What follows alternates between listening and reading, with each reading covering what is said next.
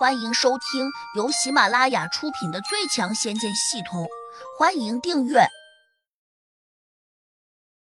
第八百二十六章：吃货的心机。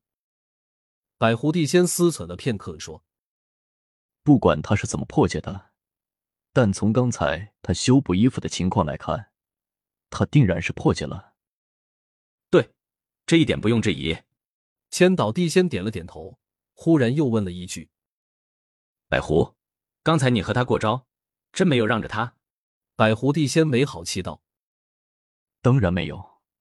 如果你不信，可以找他挑战一下。”千岛地仙陪着笑脸说：“连你都不是他的对手，我哪敢找他挑战？”百狐帝仙哼了一声，又有点郁闷的说道：“这小子到底是什么来头？怎么会如此厉害？”千岛地仙转头看向了玄冥真人。他迟疑了下，抬起手上的戒指，因为他曾经也收到了洛不凡发来的消息。看了看，他说：“传言，此人乃天上神仙，带着机翼转世下凡，所以他有此功力，也很正常。正常个你大爷！就算是神仙转世下凡，也得按照这下面的规矩从头修炼吧？”百狐帝仙气呼呼的说。玄冥真人讪笑道。对啊，我没说他之前没有刻苦修炼吧？你这个笨蛋！百狐帝仙忍不住又骂了他一句。玄冥真人有点郁闷，问：“我哪里又笨了？”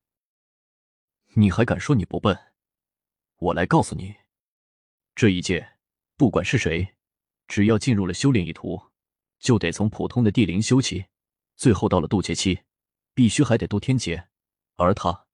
渡了天劫吗？百狐帝仙冷笑道。玄冥真人一呆，顿时反应过来，喃喃道：“是啊，胡真人就算修炼到了渡劫期，也断断不是百狐帝仙你老的对手啊！除非他早已经渡过天劫，成为了天上神仙，否则又如何能够打败百狐帝仙您？”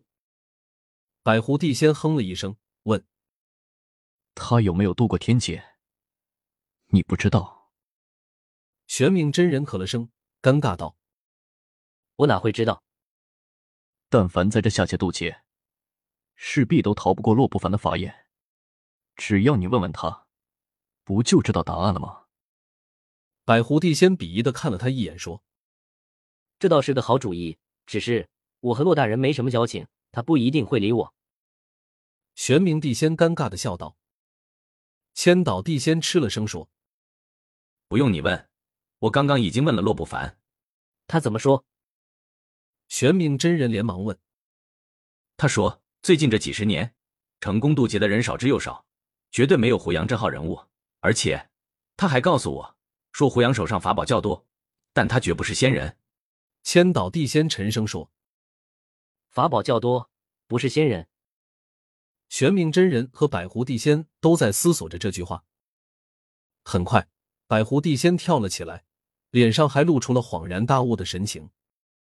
我明白了，他之所以打败了我，是因为他刚才出手之际，暗中藏了一个法宝在手上，只是我当时太过专注，没有注意到这一点。玄冥真人眼睛一亮，连声附和道：“对对对，胡杨这家伙太狡猾了，他故意飞身跃到空中和你对掌，就是不想让我们发现他耍了心眼儿。”百狐帝仙本来还有些沮丧，这下不禁又神气活现起来。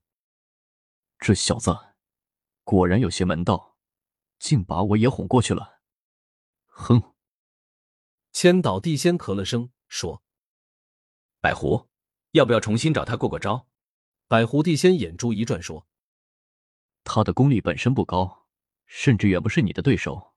千岛，不如这样，你去挑战他。”先不要揭穿他手上藏了法宝，那样他就会像对待我一样对待你。